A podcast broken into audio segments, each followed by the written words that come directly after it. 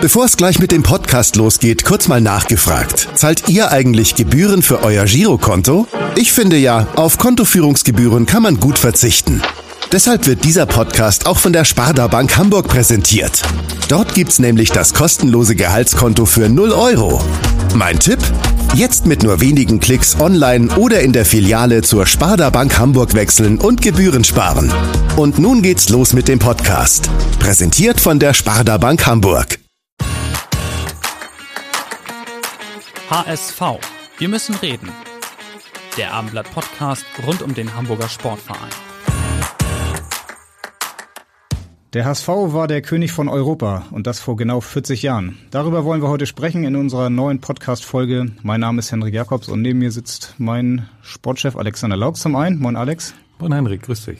Ja, die Frage, wo warst du eigentlich 1983, als äh, der HSV Europapokalsieger der Landesmeister wurde? Am liebsten in Athen natürlich, aber die Wahrheit ist in der, ja, da war ich ja noch äh, Schüler und ähm, ich bin ja in Rheinland. So jung bist du, ne?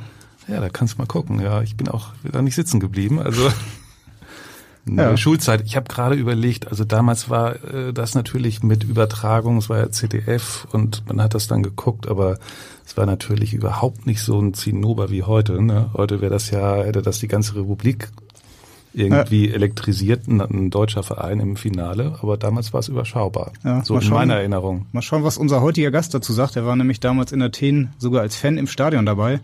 Er ist auch am Sonntag in Sandhausen im Stadion wieder dabei. Er ist nämlich großer Unterstützer des HSV.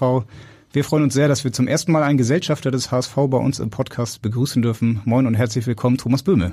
Ja, moin. Ja, wir freuen uns sehr, dass Sie den Weg hierher gefunden haben in Großen Burstar. Und ähm, Sie sind Gesellschaft, Geschäftsführer der Ampri Handelsgesellschaft in Winsen und sind seit Dezember 2020 Investor beim HSV oder Richtig. Anteilseigner beim HSV und ähm, aber bevor wir mit Ihnen über die Erinnerungen aus Athen sprechen, wollen wir natürlich die Aktualität nicht außer Acht lassen. Sie waren ja mit Sicherheit, gehe ich mal davon aus, auch im Stadion am Sonnabend gegen Fürth. Und ja, wie haben Sie den Abend äh, denn erlebt?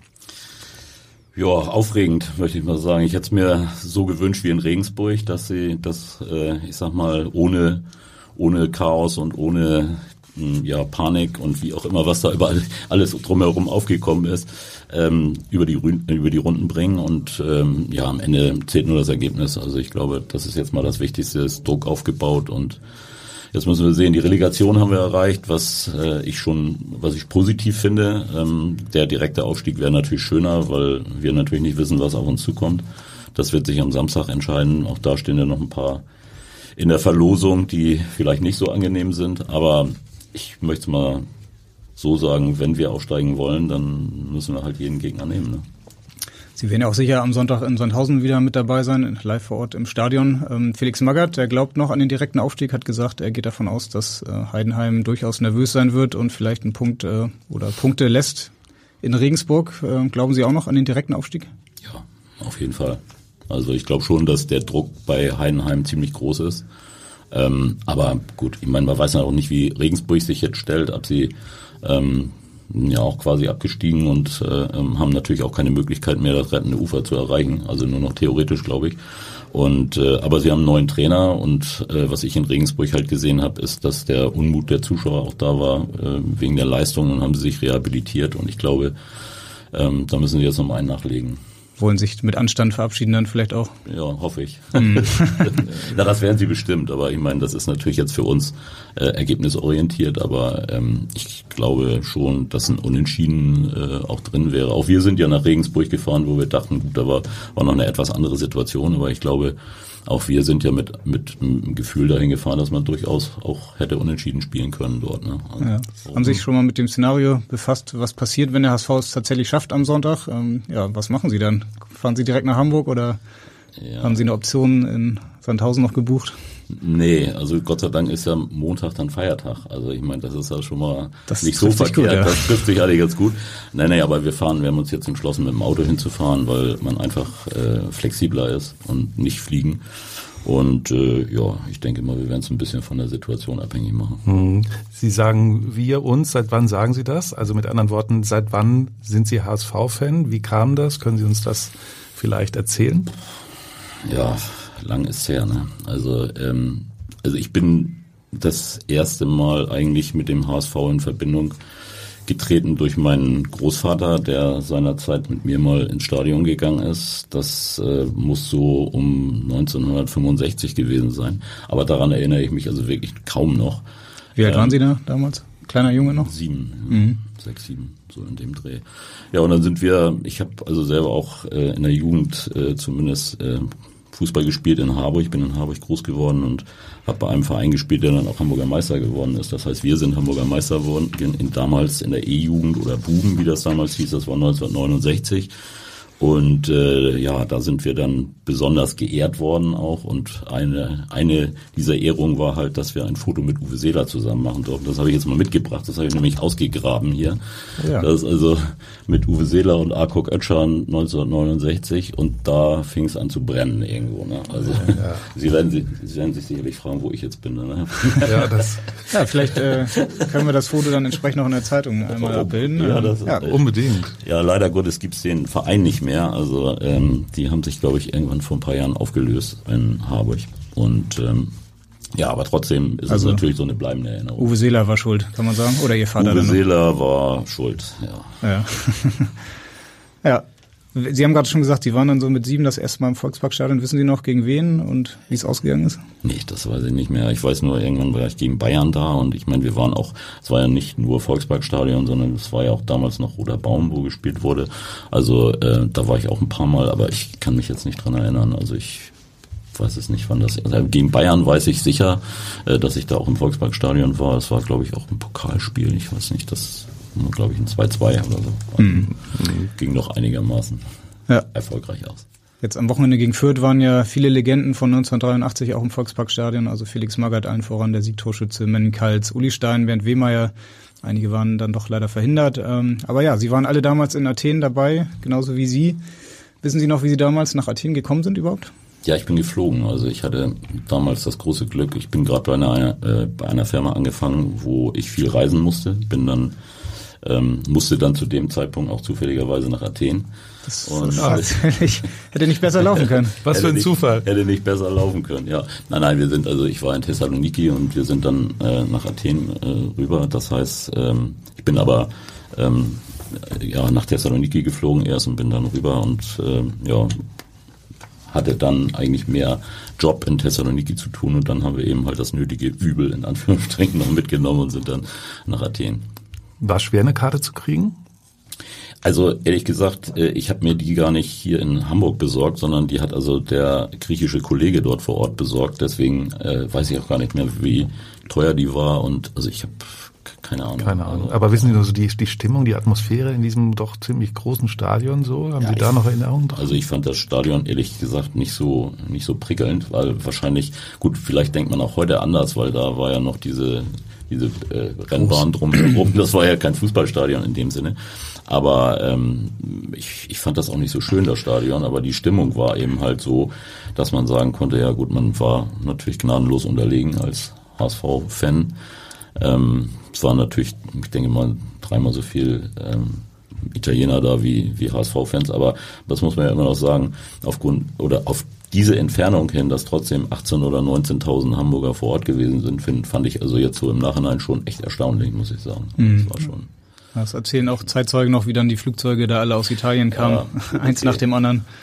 Ja, das habe ich auch gehört. Also ich meine, da waren ja auch, äh, glaube ich, einige Spieler auf dem Golfplatz und haben das dann eben gesehen, wie die da alle reingeflogen sind. Ja, ja da gab es also, die Mannschaftssitzung damals. Ja. ja, ja, genau. Ja, ja also das sind so so äh, natürliche Erinnerungen. Viele Italiener, äh, aber trotzdem gute Stimmung. Also ich fand jetzt nicht, mir selber ist jetzt also im Grunde nicht aufgefallen, dass es da irgendwelche Auseinandersetzungen gegeben hat. Die waren eigentlich alle relativ friedlich. Waren Sie denn so, so mitten in der HSV-Fankurve oder hatten Sie neutrale Plätze? Oder? Nee, ich hatte neutrale Plätze. Mhm. Ich war also der, ich glaube, die konnte man auch gar nicht in Griechenland kaufen. Also die, die zum und ich glaube am Ende des Tages war es auch so, dass es relativ kurzfristig war.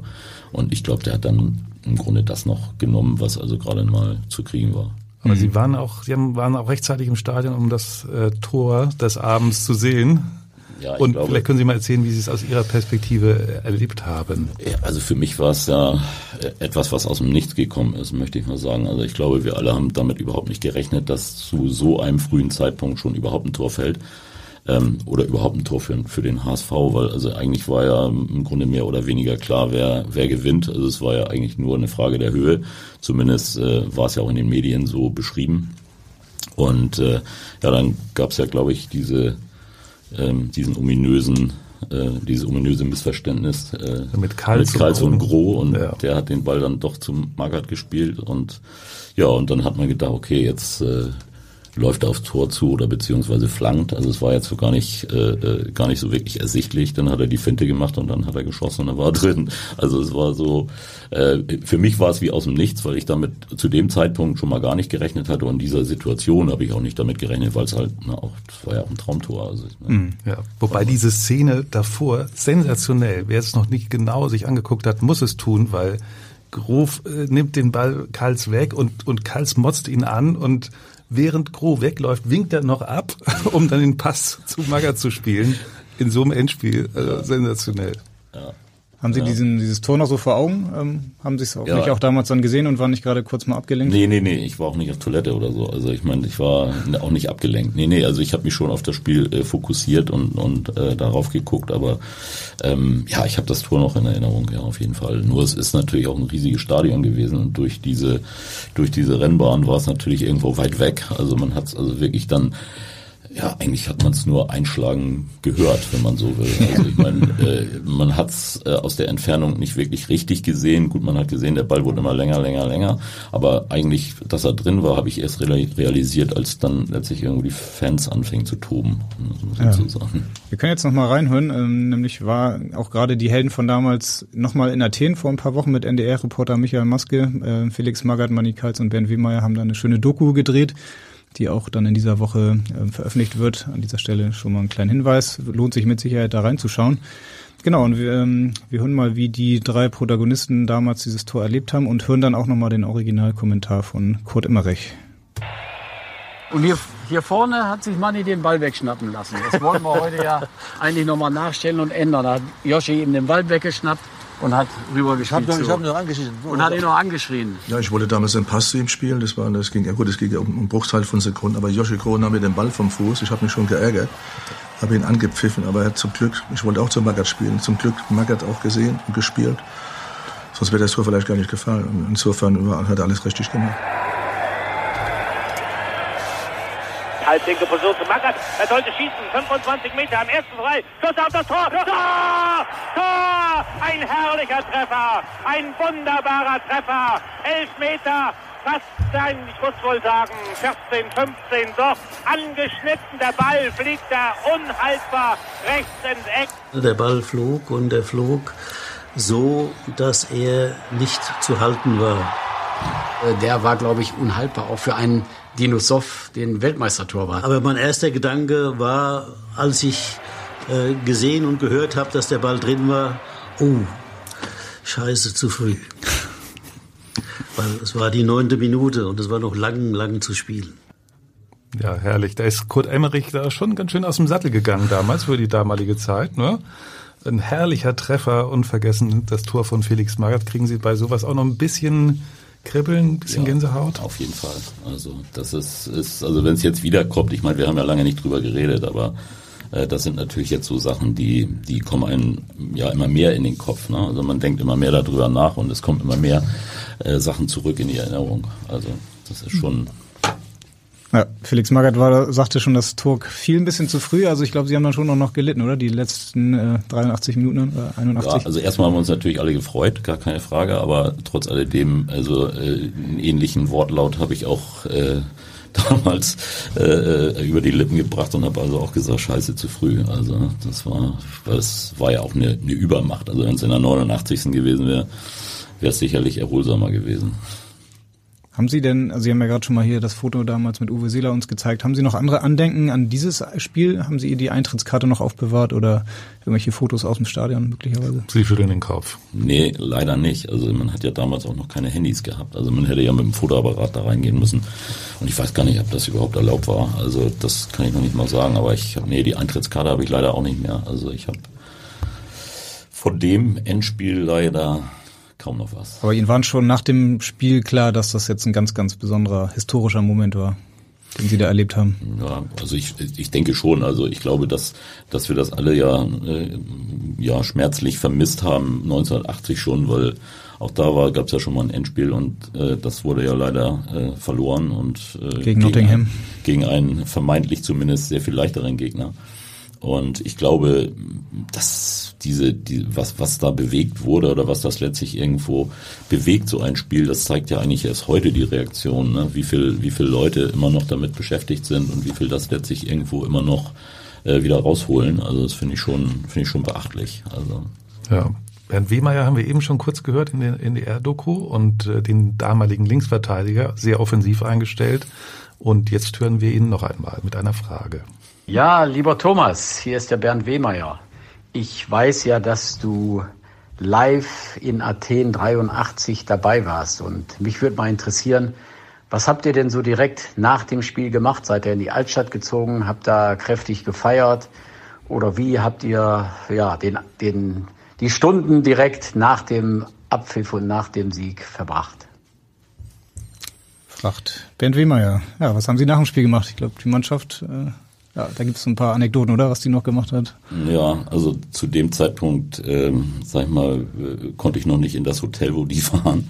Ähm, aber äh, nee, wir sind in, also wirklich in die Altstadt gefahren und haben dort also ähm, ja gefeiert, natürlich, klar. Also es waren ja dann plötzlich auch mehr HSVer als als Italiener auf, dem, äh, auf der Straße und äh, auch die ganzen Griechen sind ja letztlich irgendwo auch irgendwie zu HSVern geworden, was ja auch im, im Stadion letztlich der Fall gewesen ist, wo dann die Stimmung auch etwas gekippt ist, wo also die neutralen Zuschauer dann plötzlich alle auf HSV-Seiten war. Ähm, und ja, und mit denen zusammen haben wir dann irgendwo, ich glaube in der Plaka oder sowas gefeiert. Also, aber genau erinnere ich mich nicht. Also, Sie, Sie waren auch schon alt genug, dass Sie schon Alkohol trinken durften. Jo. Ein bisschen. Wer war denn Ihr Lieblingsspieler damals? Ja, alle anderen mögen mir letztlich irgendwo verzeihen, aber Horst Rubesch ist schon derjenige, den ich am meisten bewundert habe und auch aufgrund seiner Bodenständigkeit und also das ist schon meines Erachtens auch der Führungsspieler gewesen für mich. Ja, und vergessen das Bild, wie er dann den Pokal in den Himmel reckt. Ja, ja. Ja, jetzt sind Sie ja auch relativ nah dran beim HSV und begegnen Horst Rubesch auch häufiger mal, nehme ich mal an. Das ist für Sie dann wahrscheinlich auch noch was Besonderes, oder? Ja, das war vom ersten Tag an was Besonderes. Also auch, auch Bernd Wehmeier natürlich, klar. Also ich meine, alle die, diese Legenden sind ja äh, für mich immer noch wirklich äh, große, große Legenden im Fußballsport und ich bin stolz darauf, dass äh, ich letztlich irgendwo als HSV-Fan die Möglichkeit habe, auch mich mal mit dem einen oder anderen auszutauschen. Mhm. War Athen rückblickend oder bisher der größte HSV-Moment, kann man so sagen? Wäre ja nicht, wäre eigentlich normal, aber es muss ja nicht unbedingt am Titel hängen. Ja, gibt's also, andere. Es gibt andere Momente, klar. Also ich meine, Endspiel 77 in Amsterdam zum Beispiel war für mich besonders, weil da bin ich mit meinem ersten Auto hingefahren mit fünf Leuten drin. Also das wird heute auch keiner mehr machen. Also das war auf jeden Fall schon auch der erste Titel, der ja wirklich auch ähm, gewonnen wurde auf europäischem Sektor, den ich erleben durfte. Und das war schon, äh, ich glaube, nochmal eine noch, noch mal die Krönung. Also ganz anders, gar keine Frage und natürlich auch in der Wertigkeit ein bisschen weiter unten, aber trotz alledem, also für mich war das schon irgendwo das Highlight. Mhm. Wahrscheinlich ein kleinerer Wagen auch damals, ne? Oder war noch nicht der. Ja, Simca 1000. Also ich glaube, den kennt heute keiner mehr. also ich passen, auf jeden Fall nicht. Da passen auch keine, normalerweise keine fünf Leute rein und vor allem. Ja, also es klang eben so, deswegen hatte ich nachgefragt. Und ja. nicht, wenn vier da, vier davon rauchen. Also das ist schon Es gab dann ja nochmal 2000 eine Neuauflage gegen Juventus Turin und vergessen auch dieses 4 zu 4 ähm, mit Frank Pagelsdorf. Waren Sie auch damals im Stadion, ja. als die Sitzschalen dann flogen? Ja, ja also ich habe meine Sitzschale zwar nicht weggeschmissen, aber trotz alledem, also ich war da auch im Stadion, ja. Das ist auch legendär. Das war dann ja auch schon das neue Volksparkstadion, auch ein anderes Fußballerlebnis, oder? Als jetzt im alten Volkspark oder in Athen mit diesem weiten Rund. Richtig, ähm, ja, das war natürlich im alten, alten Volkspark von der Stimmung her immer, äh, man hat immer gedacht, man ist laut, aber das war ja gar nicht so laut. Also weil das sich natürlich irgendwo alles ein bisschen verlaufen hat. Das wäre oder war dann in dem Stadion natürlich wieder ganz was anderes. Es war ein ganz anderes Fußballerlebnis, möchte ich mal sagen. Also, mhm. Und dann habe ich auch, glaube ich, in 2000, um 2002 habe ich dann, glaube ich, meine meine Dauerkarte im VIP-Bereich gekauft und da war ich auch ganz besonders stolz drauf. Mhm. Sie haben den HSV dann ja auch über all die Jahre ähm, und als Fan unterstützt und dann aber auch irgendwann angefangen, ihn finanziell zu unterstützen als Partner, als Sponsor. Ähm, ja, wie fing das dann eigentlich an? Ja, also zunächst ging es ja mal darum, dass wir, äh, wie ich eben schon sagte, dass ich stolz darauf äh, gewesen bin, mir also eine, eine VIP-Karte kaufen zu können letztlich und mit meiner Familie dort also noch ein Stück dichter an die Mannschaft ranzukommen. Das war also so, äh, zu den Zeiten natürlich auch besonders, äh, ähm, so auch zu Zeiten von Thomas Doll und so weiter, war das natürlich äh, besonders wertvoll, fand ich auch, muss ich sagen. Und äh, ja, also dann haben wir angefangen, äh, vor fünf Jahren, glaube ich, den ersten Schritt zu machen und haben also im Grunde im Jugendbereich dann letztlich irgendwo unsere äh, unsere Unterstützung zugesichert ähm, und äh, sind seit fünf Jahren dabei und unterstützen also auch die Jugendarbeit im Campus. Ähm, ja, und dann ähm, sollte es irgendwann weitergehen und ja, dann hatte man mir vorgeschlagen, Anteile äh, zu kaufen. Dann habe ich also quasi die erste Tranche ähm, gekauft und äh, wir haben uns daran beteiligt und ich habe gesehen, dass das letztlich irgendwo etwas ist, wo man mitwirken kann, was ich also sehr, sehr positiv äh, fand. Und äh, ja, und ich wollte einfach den, diesen, diesen neuen Weg mit unterstützen. Das war eigentlich so mein Punkt, wo ich gesagt habe, das ist ein guter Weg, auf dem wir jetzt sind und äh, das war eigentlich der der Anreiz bei der ganzen Geschichte. Aber hat das dann sofort Pling gemacht oder? Wie, wie war das dann, als Sie dann das Angebot bekamen, hier ein Teil des HSV könnte dir gehören? Boah, ja, das war schon echt ein Brett, ne? Also für ein, ich glaube für einen HSV-Fan ist das schon echt ein Brett, weil also das war ähm, ja, es war kein normaler Anteilskauf in dem Sinne, obwohl ich da auch nicht so erfahren bin. Ich konzentriere mich also schon mehr auf den, auf meine Firma, auf Ampri. Und ähm, ja, das war für mich eben halt eine, ja, wie eine Belohnung oder vielleicht auch wie ein Ritterschlag, so letztlich irgendwo dazugehören zu dürfen. Also das war schon äh, für mich ein ganz besonderes Erlebnis. Mhm. Ich glaube, im Dezember 2020 haben Sie dann die ersten äh, paar Prozente gekauft. Ähm, ja, wie viel sind es jetzt insgesamt? 1,4, 1,49, glaube ich. Mhm. Also mit den Hinterkommastellen und so. Äh, ich glaube, das ist auch nicht relevant. Also für mich ist nicht, äh, ist nicht die, die äh, Prozentzahl relevant, sondern ich glaube letztlich, dass wir uns auch ähm, ja mittlerweile beim HSV äh, so eingegruft haben, dass wir nicht nur nach Prozenten, sondern letztlich irgendwo auch nach Köpfen gehen. Und ich äh, denke, das ist ein ganz entscheidender Punkt. Äh, und da sind wir, glaube ich, auch auf dem richtigen Weg. Also können Sie einmal vielleicht nochmal äh, für uns erklären, wann haben Sie Ampri gegründet und mit was wird da hauptsächlich gehandelt, dass man das auch weiß? Also ich weiß es ja, aber dass Sie es einmal unseren Zuhörern, Zuhörern und äh, Zuhörerinnen ja, erklären. Also gegründet habe ich es äh, 1994 und habe angefangen mit ähm, ja mit Handschuhen, also Operationshandschuhen und solchen Sachen ähm, zu handeln und das ist dann immer ja immer größer, immer schneller gewachsen. Wir sind dann 2015, 2016 nach Winsen gezogen, haben dann äh, unser eigenes Firmengebäude äh, und Lager gebaut und ja, dann kam die Pandemie. Das war während der Pandemie natürlich äh, ja schon auch eine eine gute Sache, sage ich jetzt mal für uns.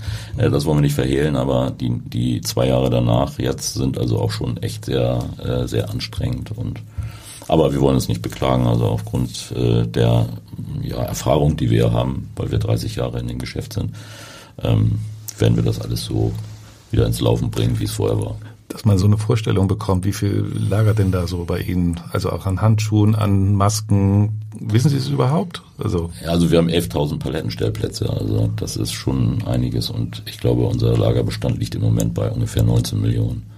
Oha, ja. Also es sind dann nicht nur Handschuhe, aber vorwiegend sind wir eben halt 50 Prozent machen wir mit Handschuhen.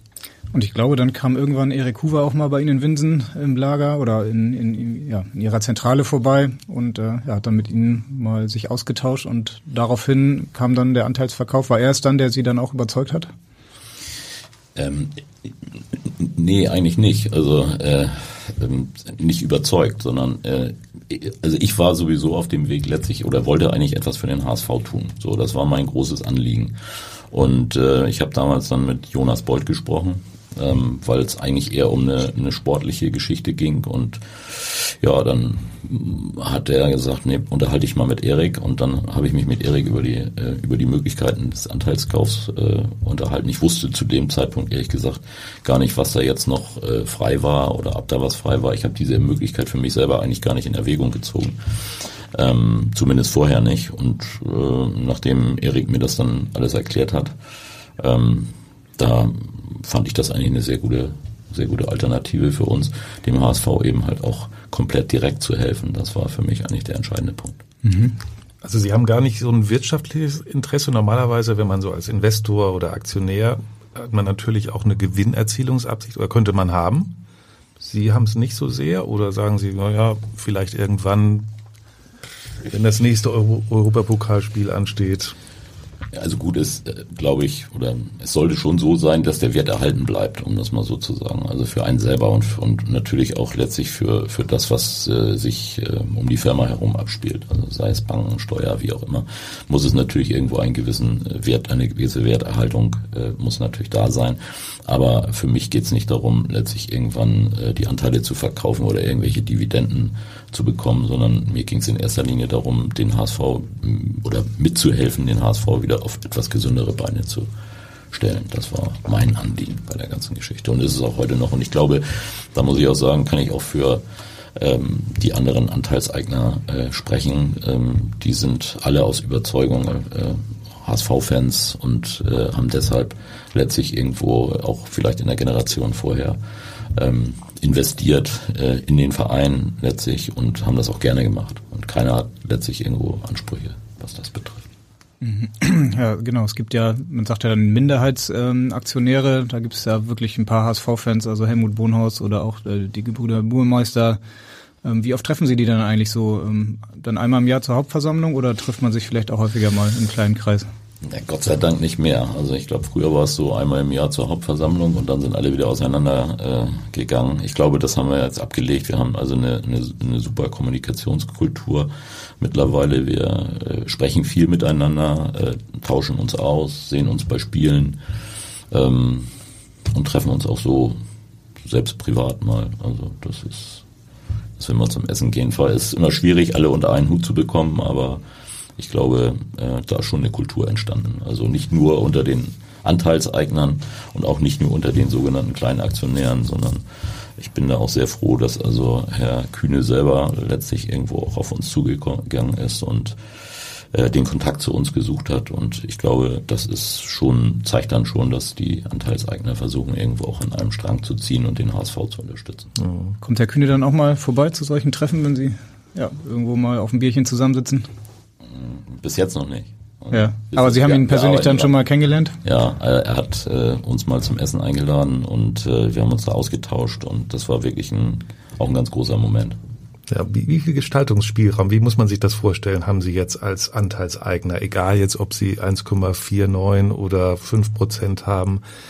Sie werden ja manchmal sicherlich auch angesprochen, so im Bekannten oder Geschäftspartner, die das dann mitkriegen, ah, da hält jemand Anteile. Was sagen Sie denen dann? Ja, ich glaube, die Vergangenheit hat ja letztlich irgendwo gezeigt, dass es also nicht nur um die Prozente geht, ich habe es ja eben schon mal gesagt, sondern es wird auch auf die Köpfe geachtet. Und das ist natürlich jetzt irgendwo ein, ein, ja, ein Prozess, den wir letztlich irgendwo in Gang gebracht haben, wo alle mitgeholfen haben, egal ob es jetzt der Vorstand ist, ob es ähm, auch die, der, das Präsidium ist. Also alle versuchen natürlich irgendwo schon auch an einem Strang zu ziehen. Natürlich sind wir auch äh, mal unterschiedlicher Meinung, aber das ist ja überall so und soll ja auch so sein. Aber äh, es besteht Kommunikation und es gibt einen Austausch. Und äh, ich glaube auch, dass es mittlerweile so ist, dass einer den anderen respektiert. Und das ist, glaube ich, äh, das Wesentliche, was wir jetzt auch in den letzten, ich möchte mal sagen, zehn Monaten so erreicht haben. Mhm. Sie sagen, ähm, Sie haben ja nicht nur Geld investiert in den HSV, sondern man hört schon, Sie investieren sehr, sehr viel Zeit auch. Ähm, können Sie sagen, wie viele Stunden da so pro Woche draufgehen für diese ganze Kommunikation? Also es gibt ja einfach auch viele Gremien beim HSV, ähm, ja, wo man viel miteinander kommunizieren muss. Also so viel ist es nicht. Also äh, meine Frau wird wahrscheinlich das Gegenteil sagen, aber äh, Nein, es ist natürlich jetzt auch äh, getrieben natürlich durch die durch die Spieltage getrieben durch äh, natürlich viele Termine, die man hat, auch jetzt zum Ende der Saison auch klar auch dieses 40-jährige Jubiläum und naja, also ich meine, wenn man da natürlich irgendwo in den, in den Sachen sich selber auch mit äh, rein investiert sozusagen, dann ist es ja auch so, dass man Zeit äh, damit verbringen muss. Das ist leider Gottes äh, mit dem Job dann manchmal und der Familie relativ schwierig, das alles zusammenzubringen. Aber ähm, ja, also ein paar Stunden die Woche sind es auf jeden Fall. Aber es wäre ja mal interessant, jetzt von Ihnen zu hören. Es gab ja klar, wenn der sportliche Erfolg ausbleibt, gibt's immer Unruhe, auch interne, dann gibt's vielleicht auch mal einen Machtkampf. Aber man, aus Ihren Worten klingt ja so heraus, dass Sie eigentlich die Entwicklung sehr positiv sehen. Ähm, täuscht der Eindruck? Oder wie würden Sie im Moment den, den Innenzustand auch auf der Funktionärsebene so charakterisieren oder bezeichnen? Ich glaube, das ist nicht nur die Funktionärsebene, sondern wir müssen auch die, die 59.000, äh, oh nee, 57.000 Fans mit einbeziehen, ähm, die, wie man ja sieht, ähm, zu 100 Prozent hinter der Mannschaft stehen. Das ist zum Beispiel dieses, diese Bindung war ja lange nicht, dass, dass also die die Fans letztlich irgendwo ähm, zur Mannschaft so eine Bindung hatten. Und wir selbst, sag ich mal, sind ja auch froh, dass die Fans auf uns zukommen, dass wir letztlich irgendwo im regen Austausch äh, mit den Fangruppierungen sind. Und ähm, ich glaube, auch da haben wir einen großen Schritt gemacht. Also ich glaube, dass das auch der richtige Weg ist, also zu kommunizieren und nicht letztlich irgendwo jeder kocht sein eigenes Süppchen, sondern das ähm, schweißt uns auch zusammen und ich glaube, dass das letztlich auch da, das Geheimnis sein wird ähm, des Erfolges, den wir dann haben. Wir haben natürlich einen ganz guten ähm, Kontakt dann auch zum Vorstand, ähm, zur Mannschaft. Ähm, ja, wenn Sie sagen, Sie sind bei den Auswärtsspielen dann auch mal im Hotel mit dabei. Zu Tim Walter wird Ihnen auch ein ganz guter Draht nachgesagt. Ähm, ja, was schätzen Sie an ihm denn eigentlich? Ja, Tim. Ich glaube, wenn man Tim nicht kennt, äh, dann weiß man nicht, was er für ein guter Mensch ist. Also er ist wirklich ein, herzensguter Mensch, äh, der äh, seine Familie über alles liebt, der sich immer vor die Spieler stellt, der letztlich ein ganz klares äh, Konzept für sich hat, der sich nicht selber belügt, der ehrlich ist. Also ich könnte jetzt wahrscheinlich noch tausend Sachen äh, aufzeigen oder beziehungsweise aufzählen äh, für, für die ich ihn einfach gern habe. Und er ist einfach, ein, wie gesagt, für mich ein guter Mensch. Er ist ein guter Trainer aus meiner Sicht, ähm, weil er eben halt für das steht, äh, was er letztlich irgendwo äh, verkörpern möchte. Und ich glaube, er ist, er ist hier genau richtig. Also. Wie ist diese Verbindung denn gewachsen zwischen Ihnen? Ähm, ja, normalerweise hat man jetzt als Gesellschafter nicht direkt mit dem Trainer zu tun. Wie war das bei Ihnen? Naja gut, also vieles ist natürlich durch die LA-Reise gekommen, wo ich ja auch mit war und äh, da ist natürlich die wirklich äh, große Nähe entstanden. Äh, die Nähe zur, zur Mannschaft, äh, die Nähe natürlich auch zum Trainerteam und das ist ja zwangsläufig gewesen, wenn man da mehr oder weniger 24 Stunden zusammen verbracht hat. Also das war schon, war schon herausragend. Ich ahne die Antwort, aber ich stelle die Frage trotzdem, auch bei einem Nichtaufstieg wäre Tim Walter dann weiterhin der richtige Trainer für Sie? Ja, ich, ich bin nicht derjenige, der das zu entscheiden hat, aber ich meine, ich denke immer, dass der, der Vorstand und auch äh, letztlich in, in zweiter Instanz für der Aufsichtsrat da auch schon ähm, drüber nachdenken im Moment und ich glaube, ähm, dass es denen in deren äh, es ist deren deren Aufgabe letztlich irgendwo da die richtige Entscheidung zu, zu treffen. Für mich ähm, fehlte dem Verein eigentlich ähm, über die letzten Jahre viel Kontinuität äh, und das sehe ich eben halt ähm, schon so, dass man ähm, ruhig weiterarbeiten kann äh, in dieser Konstellation, weil so viel verkehrt kann man ja auch nicht gemacht haben, wenn ich weiß gar nicht, wie oft jetzt das Stadion ausverkauft war, aber ich meine äh, quasi die gesamte Hin Rückrunde letztlich das Stadion ausverkauft war, in, inklusive Rückspiel gegen, äh, nee, Hinspiel gegen Sandhausen. Ähm, das sind schon ein paar hunderttausend Menschen, die man da letztlich irgendwo jede zwei Wochen ähm, in, dieses, in das Stadion gebracht hat. Und ich glaube, die, die Euphorie kommt ja nicht nur äh, wegen des Tabellenplatzes, sondern es kommt letztlich irgendwo auch, weil die Mannschaft eben halt äh, immer ein Feuerwerk abbrennt, auch wenn es äh, manchmal so wie am letzten äh, Wochenende ja auch ähm, man sich vielleicht wünscht, dass es ein bisschen klarer ist und man nicht bis zum Ende leiden muss, aber vielleicht ist es genau das, was die Leute dahin treibt. Ja, mit Sicherheit auch. Also ja, am Sonntag werden mit Sicherheit wieder einige leiden, wenn dann das Spiel in Sandhausen läuft und parallel Heidenheim in Regensburg spielt. Jetzt ist ja so, dass der HSV hat 63 Punkte geholt die Saison. Das ist bisher die beste Zweitligasaison. Es können noch 66 werden. Das wäre schon eine gute Zahl. Und trotzdem könnte man hinter Darmstadt und Heidenheim auf Platz drei landen. Ähm, ja, hätte dann sein großes Ziel vielleicht verpasst, wenn es in der Relegation auch nicht ähm, äh, funktioniert. Glauben Sie dann oder fürchten Sie, dass es dann doch wieder auch diese personelle ähm, Diskussion hier geben würde, auch rund um den Vorstand? wenn sie sich einerseits für die Kontinuität aussprechen und äh, klar wird dann es auch wieder Diskussionen geben. Nein, also das glaube ich nicht. Also ich glaube nicht. Also ich bin da nicht äh, von Furcht getrieben. Also äh, ich mache mir über den Worst Case eigentlich nicht wirklich Gedanken. Ähm, ich sehe das weiterhin so, dass wir den Aufstieg schaffen und ich glaube aber trotzdem, dass wir mit der Personalkontinuität letztlich irgendwo, dass das alle erkannt haben und dass es eben halt in diesem in diesem Bereich einfach nur so weitergehen muss und kann. Ähm, auch wenn es eben halt äh, ja, nicht in die erste Liga geht. Hm, also Sie meinen jetzt ganz konkret Vorstand, Aufsichtsrat, äh, da gab es ja jetzt mit äh, Lena Schrumm wieder das siebte Mitglied, das äh, gewählt wurde. Das passt für Sie und der Vorstand sollte so auch in der Konstellation bleiben oder soll es vielleicht eine Ergänzung geben?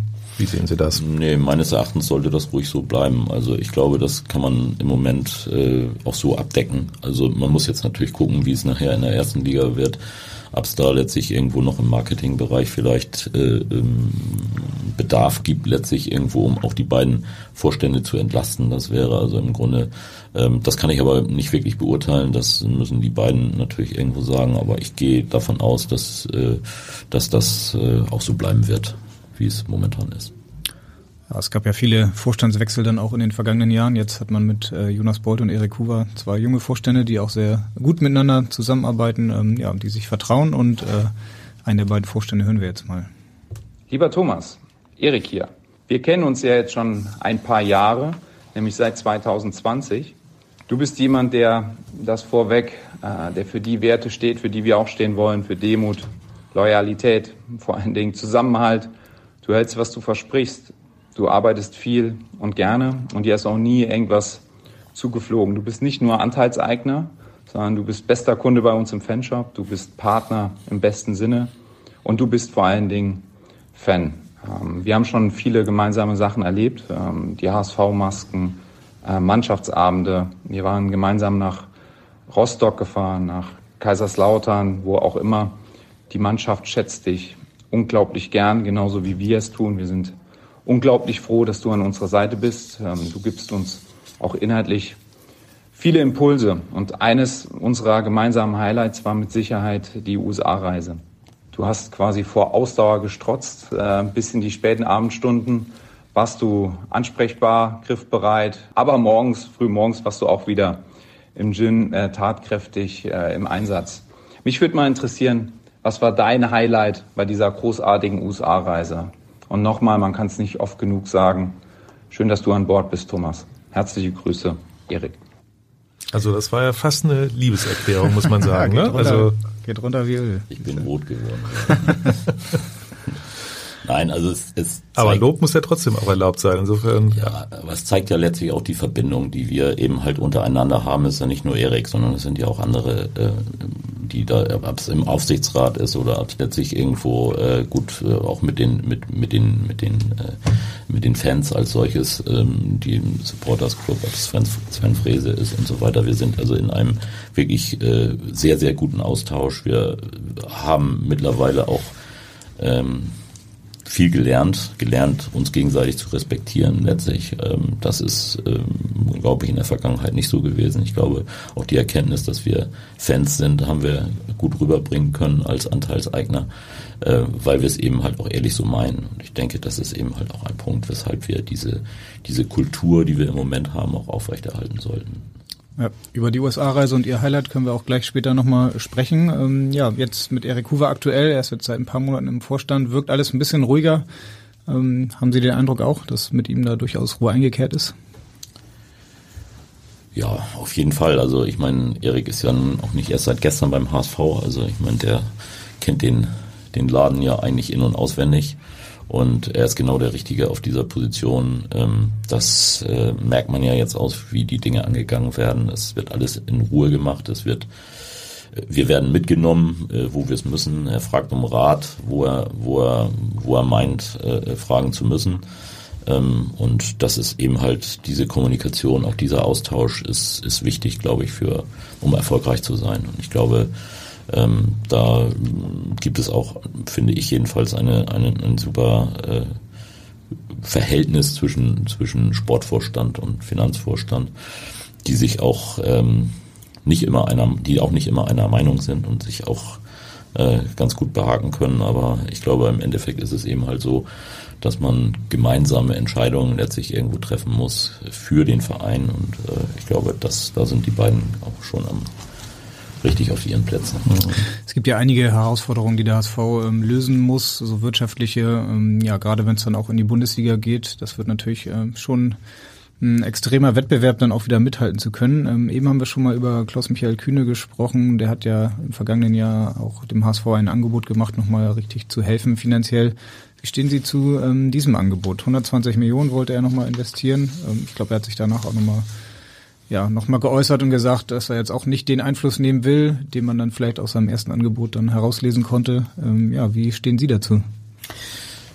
Ja, erstmal muss man vielleicht auch was zu Herrn Kühne sagen. Also ich meine, ähm, ich glaube, wir alle können das als sehr positiv äh, hinnehmen, dass Herr Kühne eigentlich jemand ist, der seiner Heimatstadt Hamburg und auch dem HSV sehr verbunden ist und äh, der das sehr lebt eigentlich und äh, auch wo er kann unterstützt. Und ich glaube, das ist eben halt auch ein Teil dessen, was er hier beim HSV äh, macht und, und tut und versucht. Ähm, er selbst hat mir mal gesagt, dass er HSV-Fan ist, äh, durch und durch und letztlich äh, eigentlich nur den HSV spielen sehen will.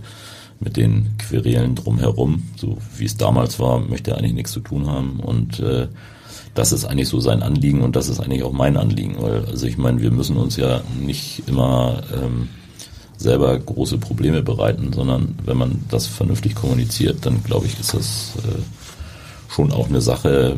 Unter Erwachsenen kann man sich das, glaube ich, auch mal, kann man sich auch mal die Meinung sagen und äh, man muss auch zuhören, wenn der andere etwas sagt und das ist, äh, glaube ich, jetzt in dem Fall eine ganz gute Basis, die wir haben, auch ähm, zu Herrn Kühne. Also ich glaube, Herr Kühne selber, wie gesagt, hat sich gefreut, dass wir als kleinere Anteilseigner äh, uns auch eingebracht haben, damit er nicht immer alleine da steht. Und äh, ich denke, das hat er auch verdient. Hm, wobei er durchaus, ich meine, er ist es ja gewohnt, durch sein Unternehmen auch Sachen zu gestalten, auch Sachen zu bestimmen. Insofern ist es ja auch nachvollziehbar, dass er da auch, ja man, er ist ja ein Macher irgendwie, ein Commander, weiß nicht, wie man das nennen soll unterm Strich ist es ja deshalb schwierig, ihn auch so ein bisschen in den Griff zu bekommen, so, dass er sich auch zurückhält. Glauben Sie, dass das, und das hat ja auch wirklich für viel Unruhe durchaus medial, wir haben das natürlich auch immer aufgegriffen, ist klar, ähm, dass das in Zukunft weniger wird, dass es besser funktioniert? Naja, ich meine, das, ich möchte mal sagen, ich meine, er ist, er ist natürlich ein Unternehmer äh, durch und durch. Ähm, er ist HSV-Fan durch und durch, dass da letztlich irgendwo natürlich, und er ist natürlich auch von den Medien gefragt. Ich meine, jeder weiß natürlich irgendwo, wenn es mal so ein bisschen kriselt oder sowas, dann rufe ich ihn mal an, wer weiß, äh, vielleicht erzählt er mir dann mal was, was ich dann äh, drucken kann. Aber ich glaube, also wenn ich so die letzten Monate mal äh, äh versuche zurückzublicken, ist das doch, finde ich, sehr ruhig geworden. Also ich sehe es jetzt nicht so, dass es da irgendwelche ähm, Dinge gegeben hat, die, die jetzt, ich, ich glaube, das haben wir irgendwo ähm, auch ein Stück weit damit bewirkt, dass wir dass wir uns selber mit eingebracht haben, wir alle uns irgendwo mit eingebracht haben. Und gar nicht so, dass es, also das heißt nicht, dass wir irgendwie, dass irgendjemand nach seiner, in Anführungsstrichen, Pfeife tanzt, aber ich glaube, dass wir einfach einander verstehen, äh, und wissen, dass wir alle HSV-Fans sind und dass wir unter diesen Umständen letztlich irgendwo auch ähm, diese Kommunikation weiterführen und nicht unbedingt an die Öffentlichkeit gehen und äh, irgendwelche Interviews geben oder Äußerungen. Ich glaube nicht, dass das in Zukunft noch ein Thema sein wird. Kann ich mir nicht vorstellen. Klingt aber so, als ob Sie dem Angebot sehr positiv gegenüberstehen und äh, ja, dem HSV möglicherweise auch dazu raten würden, das an, anzunehmen oder da zumindest drüber zu sprechen? Naja, also ich glaube, es wäre wohl fatal, äh, auf so ein Angebot nicht einzugehen. Also wenn, wenn äh, das äh, bei mir in der Firma passieren würde, dann würde ich ja auch nicht ignorant letztlich irgendwo mich umdrehen und sagen, nee, also da reagiere ich gar nicht drauf, sondern ich meine, natürlich muss man sich und nicht nur wegen des Angebots, sondern natürlich muss man sich mit Herrn Kühne unterhalten, weil ein, Herr Kühne ein Teil dieses Vereins ist, ein, ein großer Unterstützer und ich glaube, dass er letztlich irgendwo es auch verdient hat, äh, dass man mit ihm äh, wirklich respektvoll umgeht und das ist eigentlich eine, ich glaube, das ist das, was er einfordert letztlich und das tut er auch mit Recht. Also mhm. insofern äh, denke ich, dass eine der diplomatische Weg, sage ich jetzt mal, äh, einen, einen gemeinsamen Konsens zu finden, das ist der richtige und da sind auch äh, die Leute, die jetzt im Moment mit ihm im Austausch sind, die richtigen Leute, die da hm. in der Fanszene wird Herr Kühne natürlich ähm, naturgemäß etwas kritischer gesehen. Das hat natürlich mit der Vergangenheit zu tun, aber auch mit dem Thema Investoren im Fußball insgesamt. Da gibt es ja schon viele Negativbeispiele. Ich glaube gerade aktuell Hertha BSC, die dann mit Lars Windhaus eigentlich in die Champions League wollten und jetzt abgestiegen sind in die zweite Liga.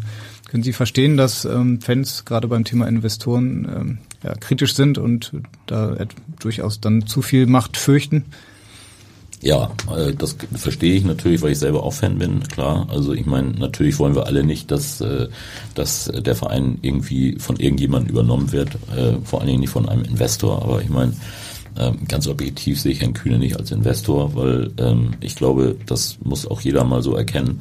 Ähm, Herr Kühne hat es nicht nötig, damit Geld zu verdienen. Das, das muss er nicht.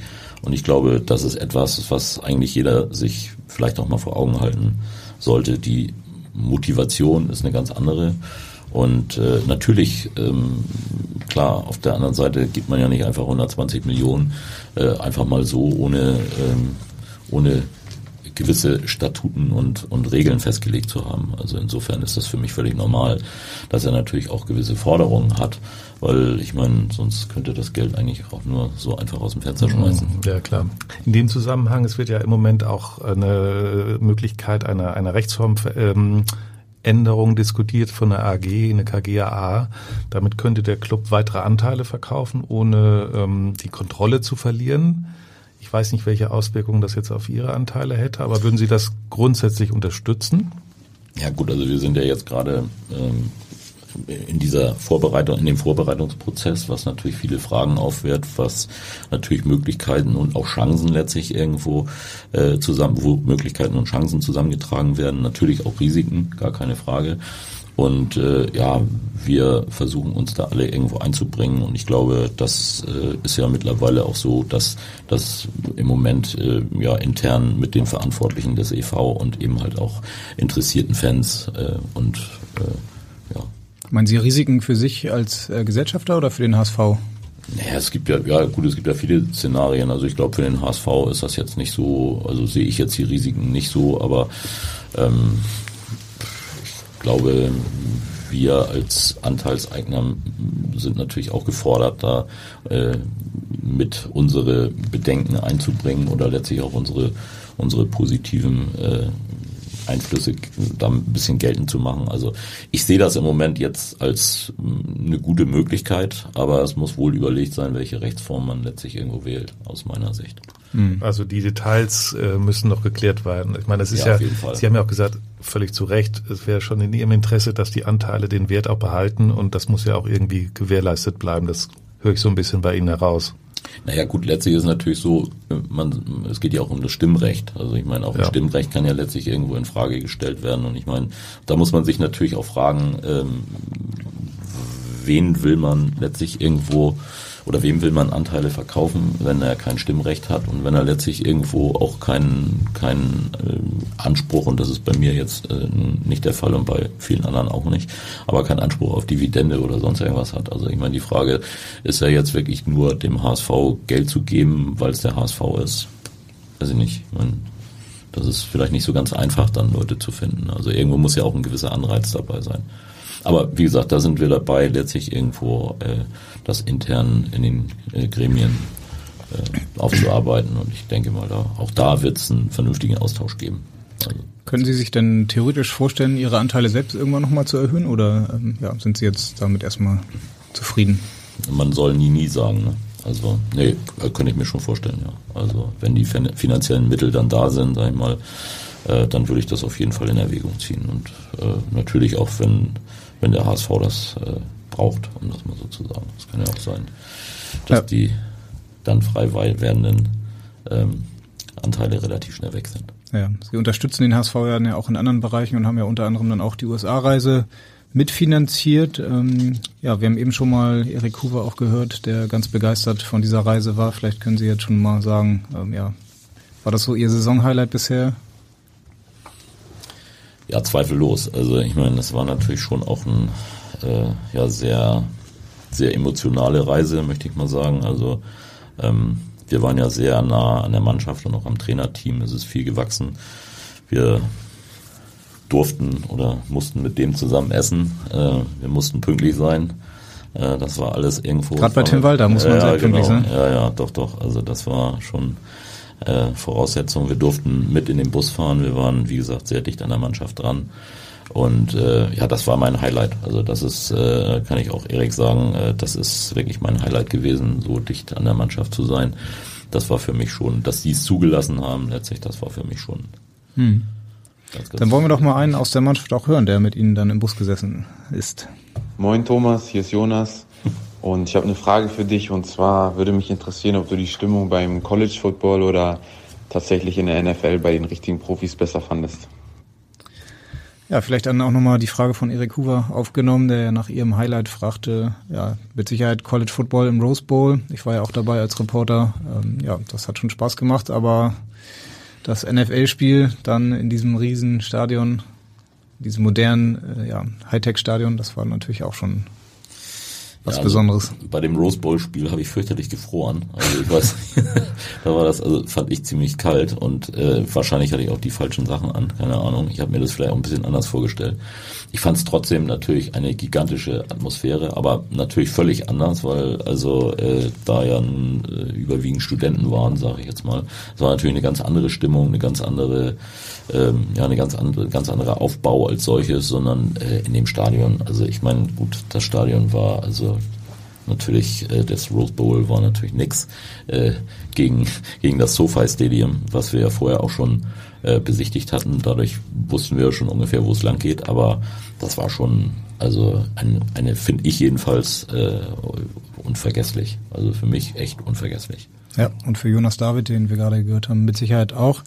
Die haben ja auch ähm, einige Stadien und äh, Vereine dann gesehen, wenn sie so den, den HSV vielleicht auch vergleichen, so mit, den, mit dem US-Sport. Gibt es da etwas, was der HSV vielleicht lernen kann oder sich abschauen kann? Ja, also ich glaube nicht, dass wir da so viel lernen müssen, sage ich jetzt mal. Also ähm, ich glaube, das sind ja auch etwas andere Kulturen auch im Sport letztlich und gut, da ist es auch alles auf äh, totalen Profit aus, äh, ausgerichtet. Also die Sportarten sind auch anders. Also ich meine, beim Fußball kann man nicht irgendwie sich mal eine Viertelstunde draußen hinstellen und eine Wurst essen, äh, sondern da bleibt man natürlich 45 Minuten am Platz. Und hier sind das natürlich so Family Events, wo die dann zwischendurch rausgehen und äh, eigentlich mehr Leute äh, vorne am Bierstand stehen als, äh, als im Stadion sind. Also äh, ich glaube, was äh, auch Investorenmodelle und so weiter betrifft, das ist natürlich in den USA anders. Das äh, wird sich hier in Deutschland wahrscheinlich äh, nicht unbedingt durchsetzen, weil eben halt die Vereine doch immer noch äh, ja die Oberhand behalten sollen und das ist auch richtig so. Mhm. Stichwort Football. Ähm, Sie unterstützen ja auch die Sea Devils, die am 11. Juni gegen Düsseldorf spielen werden im Volksparkstadion. Die Hütte wird, glaube ich, auch ziemlich voll. Wie laufen da die Vorbereitungen? Ja, ich glaube, die Vorbereitungen sind so, richten sich auch so ein bisschen nach dem Spielplan des HSV. Das ist natürlich, äh, macht die ganze Sache natürlich etwas brisanter, sagen wir mal so. Äh, Wenn es dann wirklich zur Relegation kommt, dann äh, ist ja, glaube ich, das letzte Spiel am 5. Mhm. Äh, im Stadion und dann muss im Grunde aufgeräumt und neu gekreidet werden. Also das ist natürlich jetzt für die, für die Sea Devils jetzt nicht unbedingt hinderlich und es gibt auch keine großen organisatorischen Dinge, die dann in dieser Zeit nicht äh, bewältigt werden können. Aber ich glaube, gemeinsam werden der HSV und die Sea Devils das schon hinkriegen. Also ich denke schon, das wird ein cooles Event. Wie viele Tickets haben Sie verkauft bisher? Also ich glaube, die Sea Devils, äh, meine letzte Meldung war knapp 25.000. Okay, das ist schon mal ganz Also ordentlich. das finde ich für, für deutsche Verhältnisse schon gut. Also ich gehe mal davon aus, dass es dann irgendwann um die 30 werden. Also gehe ich mal von aus. Ich glaube, kurz vorher ist ja sogar noch ein Metallica-Konzert. Mhm. Haben Sie schon mal überlegt da mit den Veranstaltern, wie das dann mit dem Rasen gemacht wird? Ähm, ja, Relegation kommt dann auch noch. Muss da vielleicht sogar zweimal gewechselt werden, oder? Ja, das fragen Sie am besten, Erik. Ja. Aber das weiß ich nicht. Ja, zuerst haben wir noch mal eine andere Frage, ne? Und zwar von dem Geschäftsführer der Sea Devils, von Max Parz. Oh. Lieber Thomas, äh, hallo. Ähm, ja, zuerst einmal ähm, liebe Grüße und natürlich ein riesen Dankeschön, dass äh, du uns mit deiner Firma Ampri auch dieses Jahr wieder unterstützt ähm, als Partner hier der Hamburg Sea Devils. Und ich habe da direkt auch mal die Frage an dich. Was ist denn für dich der Reiz an American Football? Was äh, fasziniert dich an unserem Sport? Und wie ist dein Tipp für unser großes Auftaktspiel am 11.06. im Hamburger Volksparkstadion? Tja, die Frage reicht mir direkt weiter. Dann fangen wir mal mit dem Tipp an. Also ich meine, ich muss da nicht tippen, äh, Max. Ich glaube, äh, wir gewinnen das ganz klar. Also ich werde jetzt mich nicht irgendwo auf ein Ergebnis festlegen, aber gewinnen werden wir. Bei der Kulisse ist das auch schon ein Must. Ja, und woher kommt Ihre Leidenschaft zum Football? Ja, ganz ehrlich, also ich meine, ähm, zunächst mal, als wir darüber nachgedacht haben, ähm, uns auch in anderen Sportarten ja einzubringen, ähm, haben wir zunächst mal darüber nachgedacht, was äh, was gibt es in Hamburg an ähm, Sportarten, die letztlich irgendwo gefördert werden müssen, weil unsere Intention war halt äh, den Menschen in Hamburg äh, äh, ja einen Spitzensport zu bieten in jeglicher Form. Das heißt, wir sind ja auch im Handball schon äh, sehr, sehr weit. Also, dass wir wieder erste, erste Liga spielen, finde ich schon mal ein Riesenerfolg. Ähm, wir haben leider kein Eishockey-Team mehr. Das, das ist ein bisschen, bisschen schade. Ähm, wir sind mit den Towers auch recht gut in der Bundesliga aufgestellt, obwohl die vielleicht jetzt im Moment gerade nicht so erfolgreich sind. Ähm, wir haben den HSV, wir haben St. Pauli. Also ich meine, letztlich ist es natürlich irgendwo schon auch eine Sportstadt, die aber ähm, ein bisschen gelitten hat in den letzten Jahren. Und ich glaube, ähm, die Menschen sehen sich danach ähm, wirklich Sportarten oder Erst, Erstligasport, in dem Fall European Football League Sport, äh, zu sehen, äh, auf einem Niveau, was ja auch schon einer Weltstadt gebührt, um das mal so zu sagen. Und das war eigentlich unsere Intention, zu sagen, okay, wir bringen uns da weiter ein und haben dann eigentlich festgestellt, so aufgrund einer Umfrage bei unseren Mitarbeitern, wie viele Leute doch letztlich irgendwo äh, beim American Football sind. Und ja, ich habe dann im Grunde, oder wir haben dann beschlossen, äh, uns dann ein bisschen näher mit zu befassen und sind dann letztlich irgendwo äh, über Tim Becker an Max äh, gekommen und haben dann eigentlich äh, auch Teile der Mannschaft kennengelernt und ich habe eigentlich gesehen, dass das also eine, eine ganz tolle Einheit ist, dass letztlich irgendwo das natürlich alles noch auf einer ganz anderen Ebene stattfindet als beim Fußball. Ähm, und mich hat das schon immer fasziniert, äh, American Football, gar keine Frage, aber ähm, ganz ehrlich, ich habe es nie so wirklich verstanden. Und äh, da habe ich mich dann irgendwann wirklich mal mit auseinandergesetzt und äh, ja, das war dann letztlich irgendwo die Zündung. Aber eigentlich kam es mehr von unseren Mitarbeitern, die gesagt haben, oh, würden wir cool finden, da letztlich irgendwo was zu machen. Mhm. Stichwort Mitarbeiter, ähm, die haben dann vielleicht auch mal die Chance, mit ins Volksparkstadion zu kommen oder äh, ja. Gibt's Sie da? meinen jetzt zu dem, zu dem Ja. Sea Devil Spiel? Mhm. Ja, doch, doch. Also wir haben äh, Tickets gekauft. Ich weiß gar nicht, 100 Tickets oder so haben wir, glaube ich, gekauft. Also für Mitarbeiter, für deren Familie und so weiter. Also Okay. Ich frage deswegen auch, weil witzige Geschichte am Rand, ich war am Samstag nach dem Fürth-Spiel noch in der Bar auf einem privaten Geburtstag und habe äh, da einen HSV-Fan kennengelernt und es stellte sich heraus, der, dass er bei Ampri arbeitet und äh, ja, hat auch direkt eine Frage hinterlassen. Hallo Herr Böhme, hier ist Ihr Einkaufsteamleiter Marco Buse. Wann komme ich mal in die Loge beim HSV-Spiel? Das würde mich total freuen. Ja, Marco Buse auch HSV-Fan, ähm, kann dann gerne zum Football kommen, aber er würde am liebsten mit Ihnen in die Loge mal zum HSV. Also ähm, ehrlich gesagt, ich wusste gar nicht, dass Herr Buse Fußballfan ist. Äh, Das, das hat er nie so rausge... Außerdem sehe ich ihn nie im HSV-Shirt. Also wenn Okay. er das mal angehabt hätte, dann wäre er wahrscheinlich schon in der Loge gewesen. Nein, Spaß beiseite. also ähm, äh, wusste ich wirklich nicht. Also äh, werde ich mir aber zu Herzen nehmen. Ab, äh, das allerdings in der Loge ist ja nicht unbedingt so, dass er nun äh, Da dürfen Besucher, nur- Besucher rein und rausgehen dürfen und so weiter. Also das muss man dann schon auch ein bisschen vorher organisieren. Aber es gibt da sicherlich auch andere Plätze, wo man, wo man sich ganz gut aufhalten kann. Okay, es gibt Hoffnung, haben wir das erstmal geklärt. Ja, wir biegen so langsam auf die Zielgerade ein, Herr Böhme. Ähm, allerdings haben wir ja immer noch eine Abschlussrubrik. Wenn Sie unseren Podcast schon gehört haben, dann wissen Sie das. Und zwar ist das die Meine Top 3. Genau, und wir haben uns gedacht, ähm, zum Abschluss wollen wir von Ihnen gerne wissen, welches Ihre drei schönsten Auswärtsfahrten mit dem HSV waren. Wie oft waren Sie denn schon in Sandhausen eigentlich? Wahrscheinlich viermal, oder? Nee, fünfmal. Nee, nee, also äh, ganz ehrlich, das ist das erste Mal, dass ich dahin Ach ja, Also, okay. Dann könnte es ja vielleicht eine der schönsten werden. Oder schlechtesten, je nachdem. Naja, schlechtesten äh, glaube ich nicht. Also schlechtesten kann es also sowieso nicht werden. Also ähm, ich denke mal, ähm, die Mannschaft wird schon wissen, was da auf dem Spiel steht und sie werden das Spiel auch gewinnen. Ähm, deswegen alleine, was dann die anderen machen, das ist, steht auf einem anderen Blatt Papier. Also äh, für mich ist wichtig, dass die Mannschaft, so wie in Regensburg und auch bei dem schweren Spiel gegen Fürth, eine Reaktion, die richtige Reaktion zeigt. Und ich glaube, das wird auch, wird auch so, so gehen. Mhm. Ein paar Fahrten haben Sie ja jetzt heute schon äh, angesprochen, damals in Amsterdam, Athen. Sind das so die zwei größten oder gibt es da noch vielleicht andere ganz besondere, kuriose Auswärtsreisen, die Sie erlebt haben? Kurios weiß ich gar nicht. Also ich meine, es gibt ja auch andere, die, ähm, wo man dann natürlich irgendwo, ja, die positiven, sag ich mal, sind, sind natürlich ein bisschen weiter zurück.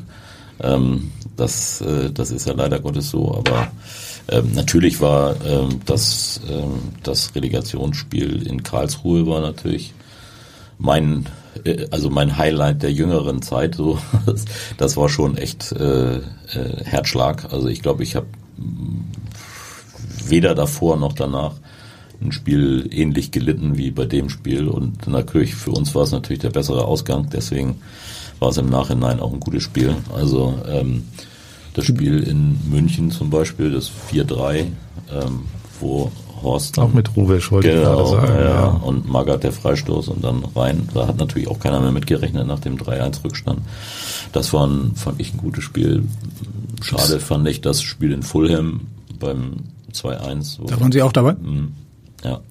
Da war ja erst noch so große Hoffnung nach dem 1 zu 0 und dem 1 zu 1 und dann letztlich leider Gottes noch das 2-1 gefallen. Das wäre natürlich auch schön. Ich glaube, das war sogar das Spiel, wo es dann irgendwo im Endspiel im eigenen Stadion gewesen wäre. Ne? Ja. Genau. Ja. Ja, dann gibt's natürlich die Papierkugel. Auch, auch legendär, auch wenn das natürlich irgendwo nicht für uns den guten Ausgang hatte, aber ja, also es gibt, wie gesagt, einige Spiele, die ich hier jetzt nicht noch aufzählen könnte, aber Highlights, Pokal-Endspiel gegen Kaiserslautern war zum Beispiel auch eins der großen Spiele. Ja, die guten alten Zeiten. Es ist doch immer wieder schön, ein bisschen in der Vergangenheit dann auch zu schwelgen, auch wenn es dem HSV natürlich vielleicht manchmal auch ein bisschen im Weg steht, diese Vergangenheit. Aber ja, hat auf jeden Fall Spaß gemacht mit Ihnen, gerade Ja, auch nochmal ähm, ja, auf Athen zurückzublicken, 1983. Das äh, wird diese Woche mit Sicherheit dann auch nochmal an vielen Ecken und Enden ja, in Hamburg ein großes Thema sein. Ähm, genau, damit sind wir am Ende, am Ende und äh, ja, wir wünschen Ihnen, dass Sie dann in der kommenden Saison wieder nach Dortmund und Frankfurt fahren und äh, bedanken uns für das spannende Gespräch. Alles Gute und bleiben Sie gesund. Prima, vielen Dank. Ja, ich bedanke mich natürlich auch und ja, Henrik, wir melden uns dann kommende Woche wieder, mal sehen, über was wir dann sprechen werden. Ne? Äh, Aufstiegsfeier oder anstehende Relegation, was glaubst du denn? Uha. Also ich glaube schon, dass der SV in Sandhausen gewinnen wird und äh, ja, ich halte Heidenheim aber für sehr, sehr nervenstark, ähm, im Gegensatz zu Felix Magath. Von daher glaube ich, dass wir dann nächste Woche über die Relegation sprechen. Okay, in jedem Fall, es bleibt spannend und äh, ja, wir hören uns dann wieder. In Hamburg sagt man Tschüss und bei uns heißt das auf Wiederhören. Tschüss. Weitere Podcasts vom Hamburger Abendblatt finden Sie auf abendblatt.de slash podcast.